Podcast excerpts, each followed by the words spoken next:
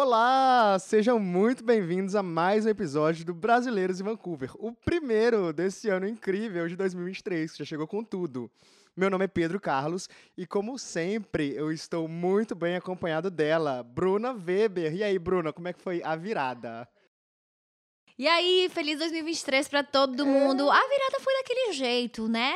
Acabou, acabou, foi um Acabou. alívio, né? Acabou 2022, mas eu preciso confessar que eu ainda Toda virada de ano eu fico assim com um pouquinho de saudade do Brasil, porque apesar de entender que aqui não tem fogos de artifício por a questão ambiental e de animais e tal, a gente tem uma saudade daquele foguinho no É céu. borocochô, né? Vamos ser sinceros. É um pouquinho borocochô, as festas terminam às três horas da manhã, mas deu tudo certo. Aproveitei, fiz uma virada de ano brasileira e deu tudo certo. Mas vamos direto ao assunto de hoje, né? Vamos, vamos pular fofoca? Vamos pular fofoca? A gente vai falar sobre como tirar a carteira de motorista aqui em British Columbia. Claro que a gente vai trazer informações, dicas e, claro, falar um pouquinho da nossa experiência. Isso, a gente vai se expor aqui nesse programa hoje. A gente vai falar das nossas experiências pessoais, nossos traumas na frente do volante, não é mesmo? São muitos anos de trauma, gente. Eu tô com 33 anos e eu acho que eu sou a última pessoa do meu rolê de amigos que não sabe dirigir.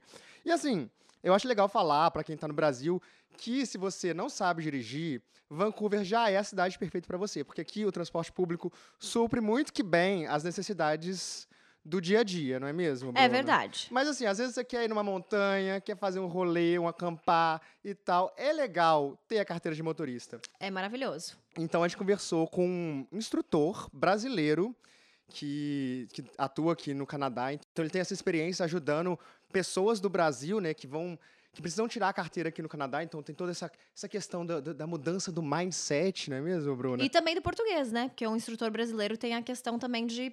Provavelmente ele te dá ali as dicas em inglês, mas ele te explica o que é em português, né? Sim, é ótimo. Eu fiz a aula com o Fábio, é Fábio Marques o nome dele, a gente depois vai passar o contato dele aqui no, no programa, o, o Instagram, pra você seguir e tal, procurar. E é ótimo, porque assim, fazer, aprender a dirigir já é uma coisa tensa, já é um momento que você tá com um leve de um cagaço. É. E aí chega na hora e a pessoa não fala e começa a gritar em outro idioma com você, você já não entende, já fica mais nervoso ainda. Então, foi ótimo. É, e eu tô agora me preparando naquela etapa de preparação para o famoso exame prático, né? O, o conhecido também aqui como road test. É, esse que é difícil, né? Que um dia anterior a gente reza pra não atropelar ninguém e pra não bater nenhum carro. E para não nevar, né? Você acredita que o Caio, no dia da E prova dele, levar- nevou? Ah, acredito. Aham. Então, além de falar isso, a gente também tem aí umas informações legais que a Latin Cover divulgou uma pesquisa em relação ao Covid. E a gente também vai falar sobre o Carnaval Brasileiro, que acontece no dia 25 de fevereiro aqui em Vancouver. Então, Segura aí que já vai começar agora o Brasileiros em Vancouver. roda a vinheta.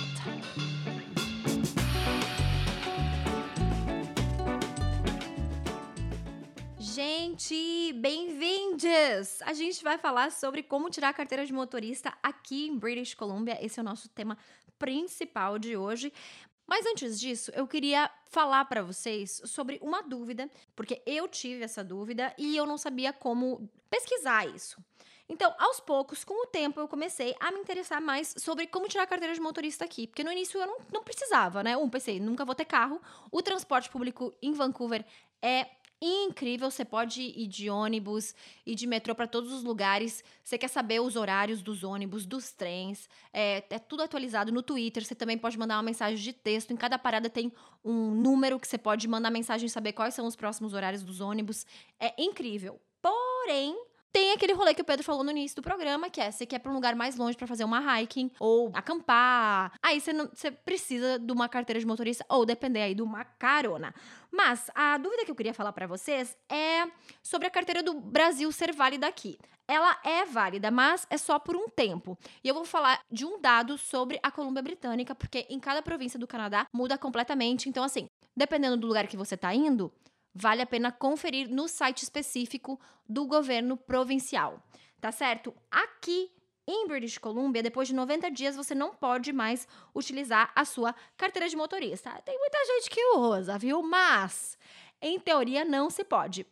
Agora eu digo que ter a carteira de motorista aqui é tudo de bom, porque uma coisa que eu adorei quando eu consegui tirar, Pedro, minha carteira de motorista, Que assim, tem um lado positivo e negativo que você gasta também dinheiro. É os carros compartilhados. Você se cadastra. Então, aqui tem o Ivo. Eu posso deixar aqui na descrição desse podcast é, para quem quer, quer ver, né? Tem curiosidade, que são carros híbridos elétricos. Então, você nunca precisa abastecer. Você não gasta com gasolina e você pode estacionar ele em qualquer lugar da cidade que seja, né, autorizado e dá para andar legal, assim. E se você quiser alugar por um dia, custa 100 dólares. E lembrando que você não precisa é, abastecer. Então vale muito a pena. Agora, se você vai ficar aqui pouco tempo, vem visitar, ficar um, dois meses, aí beleza, dá para alugar carro normal em cada esquina no aeroporto. Não tem problema nenhum com a sua carteira do Brasil, não precisa tirar, tá, fazer tradução nem nada, tá tranquilo. E Pedro, não, eu, eu fiquei meio surpreso. Eu não sabia que com a carteira do Brasil você podia alugar o carro aqui. Eu achei que tinha que ter carteira do Canadá para alugar o carro. Não, eu já aluguei várias vezes com a carteira do Brasil. E eles também nem vê, por exemplo, quanto tempo você tá aqui no Canadá. Gente. Tipo assim, não pedem seu visto nem nada. Então, assim, é, não, não, vai vir um camburão buscar a gente aqui uma hora dessa. Mas é. Né, um não... pouco fora da lei, mas deixa abaixo. É, mas é, porque eles não pedem o seu, a sua permissão de estudos ou para uhum. saber quanto tempo você tá aqui, né? Então vai da sua índole de alugar ou não o carro. Próximo. É, não, eu, eu já tenho. Eu comecei o processo agora para tirar a carteira de motorista, né? Uhum. Eu já tinha minha carteira de motorista do Brasil. Então, eles recolhem a minha carteira do Brasil, vem, né, o tempo que eu tinha de carteira do Brasil, e eu, por exemplo, já posso dirigir sozinha, porque no Brasil eu já tinha mais sei lá, eu tinha 10 anos de experiência como motorista. Então, eles ficam com a minha carteira e no momento que eu passo no exame de direção, eu já ganho a minha carteira de motorista. Se você passa no exame teórico, você já pode dirigir, você ganha tipo uma cartinha amarela e você pode dirigir durante o prazo que é de um ano, né, para você fazer o road test. Você pode dirigir com alguém do lado. Exatamente. Mas eu, no caso, não precisei fazer nada, né? Eu só fiz o exame teórico, eu fiz, entreguei minha carteira de motorista e já posso dirigir com alguém do meu lado. Então, a minha meta para 2023 é chegar nesse nível da Bruna aí, ó. Eu tô trabalhando para isso, entendeu? Já anos de terapia, amiga, 33 anos para tirar essa carteira. Esse ano ele vai sair. A minha terapeuta falou que eu, eu tava postergando tirar a carteira porque era um mecanismo de que defesa. Não, de defesa. Eu não queria tomar a direção da minha vida. Entendeu? A direção do carro, a direção da vida. Gente, que profundo. Gente, Já vamos entrar num fiquei... assunto cósmico aqui. então, minhas metas são aprender a dirigir e aprender a nadar. Então, esse ano vem aí, vou aprender essas duas coisas importantes. Essas são metas muito possíveis. Muito possíveis. A, minha, muito... é, a minha é, o que, que é? Aprender francês Ai, amiga. E tocar o ukulele tá mais difícil, né? Não, Vou é. ter que dar uma baixadinha não, nessa não sei se tá mais difícil, porque olha, eu vou me expor aqui. Eu não pretendia me expor, mas agora já estamos aqui, já estamos no inferno, abraço capeta, né? Eu tomei oito paus na prova de direção no Brasil, ou seja, não foi por falta de tentativa de tomar o controle da minha vida. Eu tentei, eu tentei, tá, terapeuta? Você que está me ouvindo. Mas é que também tentou daquele jeito, né? Ou, ou estudou mesmo? Menina, eu não, eu, te, eu, dei tudo de mim. Só que eu tenho é, déficit de atenção, né? Ou seja, toda prova eu fazia uma cagada diferente, nunca dava certo, mas agora eu tô medicada. Agora vai dar. Vai dar certo. Esse é teu aí. ano, Bi. E eu tô fazendo aula com esse professor, o, o instrutor, Fábio Marques, que é o que tá, vai dar entrevista pra gente hoje. E ele é incrível, assim. Tipo, eu tô a passos de tartaruga. Minha primeira aula com ele foi uma hora, uma hora e meia de aula só pra aprender a fazer curva. E ele muito paciente do meu lado, é, me, me, me, mostrando as manobras e tal. Subi na calçada algumas vezes? Subi. Mas a gente tá trabalhando nisso, até o final do ano eu vou estar tá craque, vou estar tá fera. E aí a gente conversou então com o Fábio, e o Fábio respondeu algumas perguntas pra gente. E a principal pergunta que a gente tem é justamente isso. É, quais são as etapas para tirar a carteira de motorista no Canadá para quem já tem habilitação no Brasil e para quem não tem ainda a carteira do Brasil, né? Tá, então bora escutar o áudio do, do Fábio, porque ele não pôde vir aqui hoje para dar entrevista pra gente, porque é muito ocupado, né? Porque é, o povo deve estar aulas, muitas, muitas aulas. aulas. Vamos lá. Eu vou tentar ser o mais objetivo possível, tá? Para quem já é habilitado há mais de dois anos no seu país de origem, é bem simples, é fazer o teste de conhecimento, knowledge test. Sendo aprovado no knowledge test, você já consegue agendar o teste prático, que é o seu road test. Sendo aprovado no road test, você já pega a Full Drive License Class 5, que é a, a, a classe 5, tá? que já te permite dirigir tranquilamente em BC. Isso tudo aí você consegue fazer em um mês caso você consiga agendar o road test para dentro de um mês, né? Para quem não é habilitado no seu país de origem, ele vai começar do zero, tá? E são três etapas, que é a 7L, a 7N e a classe 5. A 7L é a 7 de a 7 Learning, né? Depois ele vai pegar a 7 New Driver e depois a Full 5. Ele faz o knowledge test, já recebe a 7L e já é permitido para ele que ele sente na direção do veículo, desde que ele esteja acompanhado de alguém que tenha a classe 5, 4, 2, 1, tá? Uh, e que seja maior de 25 anos. Após um ano, ele faz o teste para a classe 7N, tá? o Road Test. Sendo aprovado, ele já pode dirigir sozinho, mas com algumas restrições. Um ano após a 7N, ele faz um outro road test para pegar a classe 5. Então, assim, quem já é habilitado há mais de dois anos no seu país de origem, em um mês consegue pegar a Full Drive License aqui no Canadá. Quem não é, vai demorar dois anos. O custo para quem já é habilitado fica em torno de 500 dólares. São aproximadamente aí três aulas em média, né? Tem gente que precisa de duas, tem gente que precisa de quatro, mas vamos por em média aí três aulas com o instrutor, mais os custos do ICBC, que é o road test, a emissão da, da drive license e o knowledge test. Para quem não é habilitado, coloca aí entre 2.000 e 2.500 dólares porque vai, vai depender de quantas aulas ele vai precisar do instrutor, né? E os custos do ICBC também. Então, o, o, Fábio ele deu mais ou menos uma média de quanto que a galera vai gastar junto com as aulas, porque também tem a questão do aluguel do carro, né? É totalmente diferente do Brasil, que a gente tem os carros de autoescola. Aqui você pode ir com o carro de alguém, ou o próprio instrutor também aluga para você o carro. Agora é legal também falar o que eu achei barato, porque no Brasil eu lembro você paga um valor assim, dois mil, na época era dois mil reais há muito tempo para fazer a, a prova. Agora aqui, para fazer o knowledge test, que é o exame teórico, você não precisa fazer aula nenhuma. Você estuda em casa, você tem, você tem um, um você guia, tem, né? estuda em casa Na verdade, com um livrinho. tem um aplicativo que você faz, responde várias perguntas, então, tipo... É, um aplicativo... É, e eu ouvi uma teoria que, para mim, serviu assim. Você é, no aplicativo, em cima de cada, é, de cada pergunta tem, ah, vá direto ao capítulo tal do livro, e aí você consegue abrir o capítulo que vai falar só sobre aquilo, sinalização. Ou só sobre placas, ou uhum. só sobre, sabe? E aí, se você tentar fazer o teste nesse aplicativo umas cinco vezes é, seguidas, nas cinco vezes você tirar mais de 80%, você tá bom para fazer a tá prova, garantido, porque garantido. ela tá bem parecida realmente com o exame, com a prova teórica. Essa prova, ela custa 15 dólares e para terceira idade, para os seniors, é de graça. Agora, a de carro e moto é 50 dólares cada. Então, eu achei as taxas, se você parar pra pensar, você não gasta muito, né? Isso já a, a prova de direção mesmo. A prova de direção. Que é o pra prova, né? O road test de carro e de moto, você vai pagar esse valor. E se você passar, que foi o meu caso na última vez, né? Nas duas primeiras eu não tinha ideia, porque eu fui embora chorando de raiva. É, tem a taxa para emissão da carteira, que custa 35 dólares. E aí essa carteira ela chega na sua casa depois de, sei lá, pode levar um mês. Para mim levou duas semanas, mas eles dizem até um mês, assim. É, essa coisa do custo eu acho interessante falar, que o Fábio falou o preço do, da, da, aula, né? Quanto custa para fazer uma aula.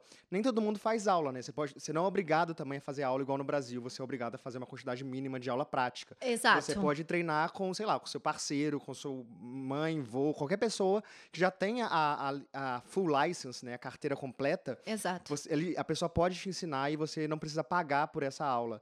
É, mas, claro, é, é, recomendado, principalmente se você veio do Brasil e tem certos vícios, né? Porque a direção do Brasil é muito diferente da direção canadense. Completamente. E isso é uma coisa, tipo, quando você tira a carteira de direção aqui, não quero falar bobagem, mas eu acho que são a partir dos 16 anos e você não precisa fazer essas aulas práticas. Então, muita gente realmente aprende com os pais. Uhum. Porque você faz o knowledge test, aí você ganha aquela cartinha amarela que você pode dirigir com alguém do lado E aí você pode, sei lá, tentar várias vezes. Agora, o que o meu conselho? A gente vai falar sobre isso, e inclusive o Fábio dá essa, essa tip, essa dica é, de realmente contratar um professor. Porque eu reprovei nas duas primeiras, justamente porque o meu ex-namorado falava: não, não precisa contratar ninguém. Eu sei dirigir, eu vou te ensinar. Só que não, não, não sabe. Tem umas dicas que é tipo assim: antes de virar, você tem que fazer a virada de pescoço. Aí você liga o pisca. Aí você vira o pescoço de novo. Aí o instrutor sempre falava: por que você vai virar o pescoço assim que nem uma louca pra tudo que é lado?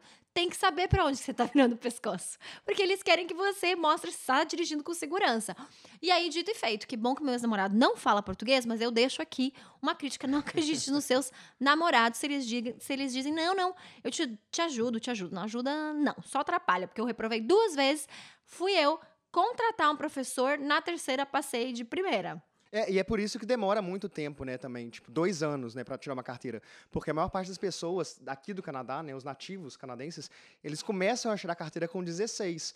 E aí passam, tem várias etapas, por isso que é um processo demorado aqui. Então, eles terminam a, a, a de tirar a carteira mesmo com 18. Então, são dois anos por causa disso. Perfeito. Agora a gente vai para a próxima pergunta, que, pessoal, pode ser que tenha bastante curiosidade, né? Você acha mais fácil dirigir aqui ou no Brasil? A gente fez essa pergunta para o nosso querido professor. Vamos ver o que ele disse. Essa pergunta é bem fácil de responder. Onde é mais fácil de dirigir, se é aqui ou no, no Brasil? Eu não posso falar pelo Brasil inteiro, eu vou falar pela minha cidade, que é o Rio de Janeiro. Hoje no Rio, no trânsito, não se respeita mais nada. Então é bem complicado de você dirigir no, no, no Rio de Janeiro. Tem a, a linha de moto também, então, assim, aqui é muito mais fácil, mas muito mais fácil de dirigir que no Rio. No Brasil, eu não posso falar pelo Brasil, só posso falar pelo Rio. Eu posso falar por Porto Alegre, que eu dirigi, e realmente não tem tanta moto como Rio de Janeiro e São Paulo, mas é um caos. E uma coisa que eu notei e que no início eu até ficava braba aqui, porque eu falava, gente do céu, por que, que tem que fazer tanta coisa, é, olhar para todos os lados e tal? Porque Aqui a prioridade é o pedestre e o ciclista. Quando o motorista aprende isso, cara, tudo faz sentido. Por isso que você tem que olhar mil vezes para um lado, mil vezes para o outro. Por isso que você tem que parar, sim, em todas as faixas de pedestre, porque é a prioridade. Eu achei isso incrível. Eu, eu acho que realmente aqui me parece mais fácil dirigir, apesar das diferenças, assim. Tem, tem umas diferenças que pra gente, a gente estranha muito quando a gente chega, né? Tem o negócio de você poder virar. É, você pode virar à direita mesmo quando o, o sinal tá aberto pro pedestre. Então tem umas coisas que a gente estranha muito aqui. Mas só o fato de você não ter que mexer com a caixa de câmbio, que aqui quase carro nenhum tem, né? No Brasil acho que é bem mais comum ter é, a verdade, marcha, né? a marcha. Então é uma coisa menos para se preocupar. Então para mim que estou aprendendo e no é Brasil ótimo. eu tive que fazer aula com a marcha, para mim é muito mais fácil dirigir aqui. Olha, e uma outra coisa que eu acho muito legal também, que depois que eu me dei conta, é que aqui não precisa fazer baliza. Como não? Você não precisa fazer uma baliza que nem no Brasil, você tem aquela, tipo, cone de um lado e do outro, e você tem que encaixar certinho. Aqui, eles pedem para você, tipo, estacionar num negócio que dá pra estacionar um caminhão. Entendeu? E é, eles não estão preocupados se você estaciona rápido ou se você vai conseguir estacionar entre dois carros, mas sim que você tem segurança quando você está estacionando. Tanto que uma das, das partes da prova, você tem que parar o carro, eles pedem para você abrir a porta e eles analisam se você, quando você, antes de abrir, você olhou o espelho, fez o shoulder check, que é a virada de pescoço para frente, para trás, e aí você abriu a porta. E no Brasil a gente não tem absolutamente nada disso. Eles querem saber, você tem o tempo cronometrado para estacionar, que você fica nervoso já com isso, e tem esse tempo, essa, assim, um tamanho pequeno de que, sei lá, que cabe exatamente aquele carro para você estacionar. E foi aí que eu, que eu reprovei, aí que tá meu trauma. E aqui não, aqui eu achei ótimo. Então, assim, meu ponto é que o Canadá é mais fácil de dirigir né, depois que você aprende as técnicas aqui, as manhas. Agora, vamos para a próxima pergunta. Qual é o erro mais comum que os brasileiros cometem aqui? Qual o erro mais comum que eu vejo nos motoristas brasileiros? Na verdade, não é nem um erro, né? Na verdade, é a forma de dirigir que é completamente diferente, né? Nossa forma de dirigir é completamente agressiva. A gente dirige para ganhar 30 segundos, um minuto no trânsito. E eles querem que a gente dirija de uma forma completamente diferente, uma direção defensiva, né? Safety first. Essa eu acho que é a maior dificuldade do brasileiro. é se adequar à forma de dirigir que os canadenses querem que a gente se adeque. É, é isso mesmo que a gente tinha falado, né? Que o motorista brasileiro está sempre tentando ganhar tempo e se preocupando mais com ele do que com o entorno e com as outras pessoas, enfim. Isso. Dirigir no Brasil é sempre um estresse, né? Todo mundo já pega no volante já meio, meio pé da vida. A última vez que eu fui pro Brasil, eu parei numa faixa de segurança lá na minha cidade, ô oh, querida Novo Hamburgo. Eu fiquei, juro por Deus, eu fiquei parada uns 10 minutos para atravessar. E as pessoas, assim, quando eles veem que você vai atravessar, eles aceleram. Aceleram, é, né? é, querido. A próxima pergunta, então, que a gente fez pro Fábio é: o quão difícil é dirigir na neve? Porque aqui também tem esse porém, né? Vamos ver o que, que o Fábio falou sobre isso. Dirigir na neve. Se você tiver com um carro apropriado, com pneu para neve, é, não vai ter tanta dificuldade, até porque aqui em Vancouver nem neva muito mas é você ter um pouco mais de cautela, né? E, e um pouco mais devagar. Dirigir na neve é isso, é, é ter mais atenção, ficar mais preocupado com quem está ao seu redor e ter um carro apropriado para neve. Olha, achei o Fábio muito bondoso nessa resposta. Pra mim, a resposta tinha que ser assim: dirigir na neve, não saia de casa. Eu concordo. Porque, gente, ele mandou essa resposta, acho que foi antes da última nevasca que teve aqui em Vancouver. Ele falou: ah, nem neva tanto aqui em Vancouver. Aí corta pra uma semana depois cair naquela. aquele. A nevasca do século. Gente, e, e, os vídeos que tinham, era só os carros deslizando na rua, coisa triste. Triste não, engraçado, vamos ser sinceros. Eu tive a minha primeira experiência dirigindo na neve, porque eu tava cuidando do cachorro da minha amiga, ele pesa 40 quilos, ele é gigante, o tamanho de um cavalo, então eu não podia pegar ônibus. E aí eu peguei um Ivo que supostamente tem o pneu de neve. Só que assim, se a prefeitura não passa e não limpa as ruas, não é eu não deslizo, né? Se a, se a rua assim é uma subida, não é que você desliza, mas você atola, como se fosse um monte de barro. E aí o que, que eu fiz? É, tava eu dirigindo de ré, descendo, aí eu tentava na outra rua, subia de novo, ficava travado, aí subia na outra rua de novo, ficava travado, e assim foi. Eu tive que estacionar o carro em uma das avenidas principais, porque aí sim tem aqueles caminhões que limpam a neve mesmo, e, e você consegue sair do lugar. Mas, querido professor, depois dessa última nevasca, eu realmente eu também não aconselho sair para dirigir, tá nevando, fique em casa. Não é porque o carro vai deslizar com as primeiras, sabe, Às vezes de também. Se você não tem um pneu de neve, ah, não sim, dá para sair. Porque daí, quando ele vai frear, ele não vai frear, ele vai, tipo, acoplanar, né? É, Vancouver não é preparada pra neve, gente. Vamos aceitar isso, entendeu? Vancouver não é preparada pra neve. Quando neva, é pra ficar em casa. Liga pro chefe e fala que você não vai trabalhar. Tipo, ninguém trabalha. Não é pra trabalhar, não é pra sair de casa. Aceita. É, o instrutor não falou, mas a gente fala. Se nevar, não sai de casa. Vamos pro próximo? Vamos pro próximo. A gente perguntou pra ele também por que, que pouquíssimas pessoas conseguem passar no exame de primeira. Eu acho que reprova de primeira é quem vai despreparado, tá? Que assim, acha que vai fazer uma aula uma hora antes do road test e vai passar. Pode passar, tá? Isso não quer dizer que vai reprovar, não, mas aí o número de reprovação aumenta muito. Agora, se você pegar aquela pessoa que foi preparada, se sentindo segura para o road test, que fez três aulas, quatro aulas, duas aulas antecipadamente, você vai ver que o número de, de, de aprovação é muito maior na primeira do que aquela que quis fazer uma hora antes do road test. Esse número é bem grande de reprovação mesmo. Eu acho que quando vai preparado, lógico que pode reprovar também, mas a chance de passar é muito maior. Foi exatamente o que aconteceu comigo, o que ele descreveu. Porque eu disse assim: ah, eu já sou motorista, no Brasil, 10 anos dirigindo. E aí eu achei que eu ia dirigir de boa. Eu reprovei, porque justamente ele falou assim: você não fez nenhuma, nenhum shoulder check. E eu falei: que que é isso?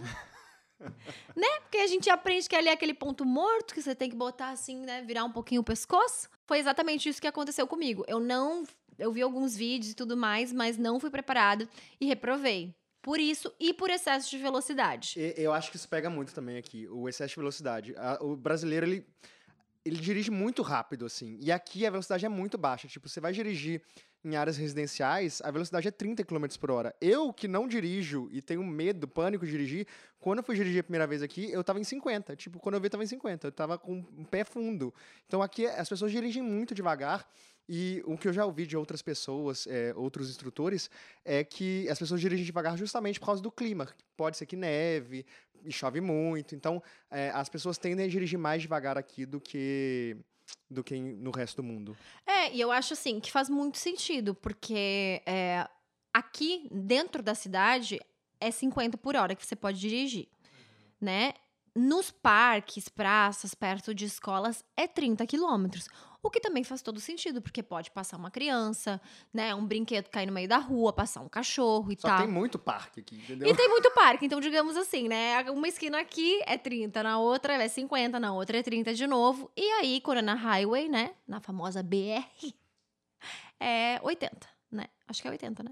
Eu É, acho que 80. tem 80, tem 100, tem, tem vários, mas acho que a maior parte delas é 80. Sim. Então, gente, é isso. É só prestar atenção mesmo e realmente dar uma estudada, porque é completamente diferente. Agora, vamos ver o que o nosso professor tem pra falar aí. Se a gente tem umas dicas, né? Ou alguns truques pra esse processo. Vamos ver o que ele disse. A dica que eu dou para quem está começando o processo. A dica é prepare-se, vai com calma, vai dar certo. No seu tempo tudo se encaixa. É, procure um instrutor para te orientar nessa caminhada, né, nesse processo. E vai com calma, vai dar certo. É isso, gente. Dicas do Fábio, dicas valiosíssimas. E se você também tá querendo tirar sua carteira de motorista aqui em Vancouver, eu vou passar o contato do Fábio. O arroba dele é Marques Driving School. E aí você pode adicionar ele lá, marcar uma aulinha, entendeu? A aula em português é um luxo, é um confortinho na alma e ele é super paciente, ele é um amor.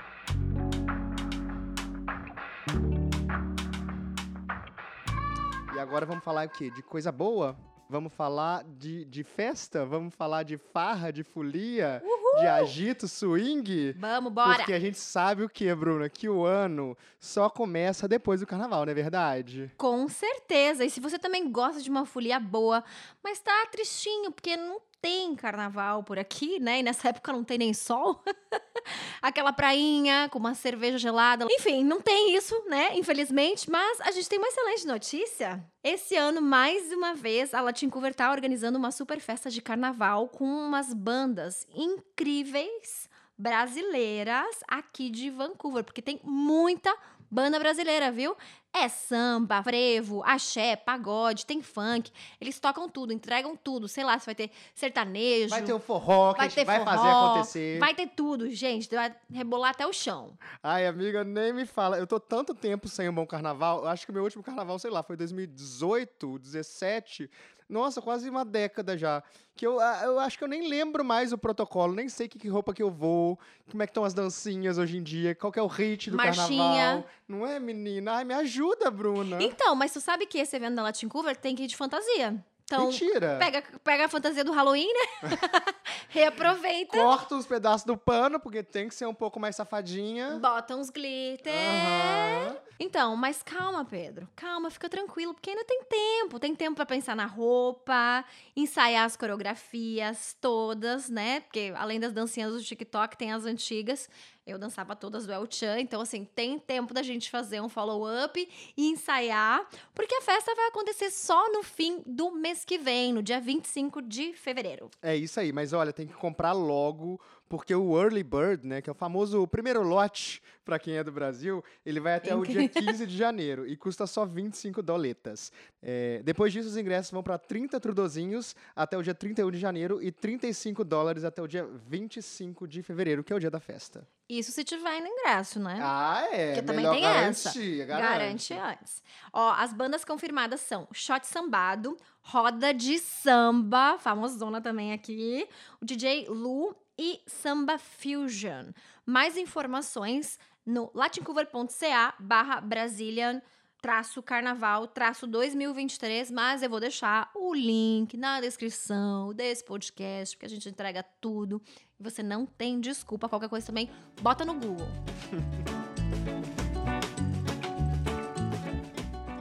E como vocês sabem, a gente traz aqui informações focadas em saúde e imunização. A Latin Cover tem uma parceria com a Agência Pública de Saúde do Canadá. E se você quiser acessar as novidades e informações relacionadas a esse tema, pode acessar lá latincover.ca barra health-updates. Bom, e a Latin Cover encomendou um estudo com a Vera Pax, que é uma empresa de pesquisa, para investigar as percepções sobre a vacina entre a comunidade latino-americana aqui no Canadá. Então, são imigrantes que falam português e espanhol, porque são né, imigrantes latinos, justamente para entender como que essas populações veem e se relacionam com as questões da vacina, né? E principalmente também as dúvidas que as pessoas têm em relação a isso.